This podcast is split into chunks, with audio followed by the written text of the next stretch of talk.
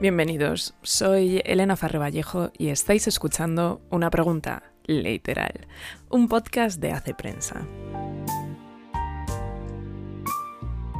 Bueno, la pregunta de esta semana es sobre los clásicos, en concreto tres clásicos que me hayan marcado y he de decir que pensando en la pregunta y, y obviamente en la respuesta, no ha sido muy fácil llegar a una elección concluyente o a una respuesta concluyente. Por una parte, porque me he dado cuenta de que últimamente leo bastante más literatura contemporánea que clásica error por mi parte, porque tengo mm, unas lagunas bastante grandes. Mm, pero por otra parte, también me he dado cuenta de que tengo una predilección bastante marcada por la literatura del siglo XX, mm, más cercana a partir de los años 30, 40 y sobre todo norteamericana. Y por ello, em, aunque sé que hay obras del siglo XX que son auténticos clásicos, me he autoimpuesto la limitación de que, se, de que las, los clásicos seleccionados se hayan publicado antes de 1930, porque si no, eh, sí que me era imposible escoger tres y se iba el asunto completamente de las manos. Entonces, tres clásicos que me hayan marcado, que se hayan publicado antes de 1930. Pues bien, empezamos. Bueno, para la definición de un clásico, que creo que siempre viene muy bien recordarlo, creo que es mejor quedarse con la definición de Italo Calvino, de que los clásicos son esos libros de los cuales se suele oír decir que estoy releyendo y nunca estoy leyendo,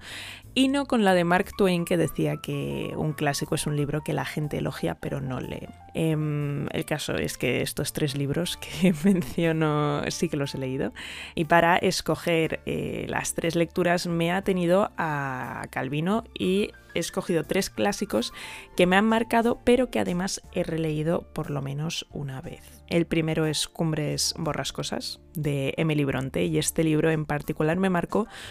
por lo trágico que, es, pero también por la belleza que, había en, toda esa tragedia, en cómo la describe Bronte, en cómo escribe Bronte toda la obra, que me parece mm, extraordinario, pero también el contenido, el amor tormentoso pero profundo de Heathcliff y Catherine, y esa famosísima frase de no sé de qué están hechas las almas, pero la mía y la suya son una sola que por otra parte es preciosa. Y mm, creo que también una, mm, que una de las razones por las que me marcó tanto este libro es por la edad a la que lo leí, que fue con 13 años, que es tal vez un pelín pronto para una historia tan dramática y complicada y envuelta en mucha locura, pero que igualmente a mí me absorbió, me envolvió y en definitiva, pues eso, me encantó y me marcó. El siguiente libro es una elección obvia, pero me da igual porque me marcó muchísimo y es Orgullo y Prejuicio, que yo además lo leí pues poco después de Cumbres Borrascosas con 14 años o así. Y es un libro bastante menos dramático, pero igual de bonito, si no más. Y este libro lo he releído mucho, y hay otros libros de Jane Austen que me encantan, pero Orgullo y Prejuicio me parece la piedra de toque de la literatura romántica moderna y me parece excelente y bueno, un, clásico que de verdad no, no, pasa. O sea, pasan los años, pero Orgullo y Prejuicio no acaba nunca de pasar. Es un libro muy inteligente, porque además si uno se para a leer despacio lo que escribe Jane Austen a través de sus personajes, de frases sueltas, em, se da cuenta de que son de un acierto total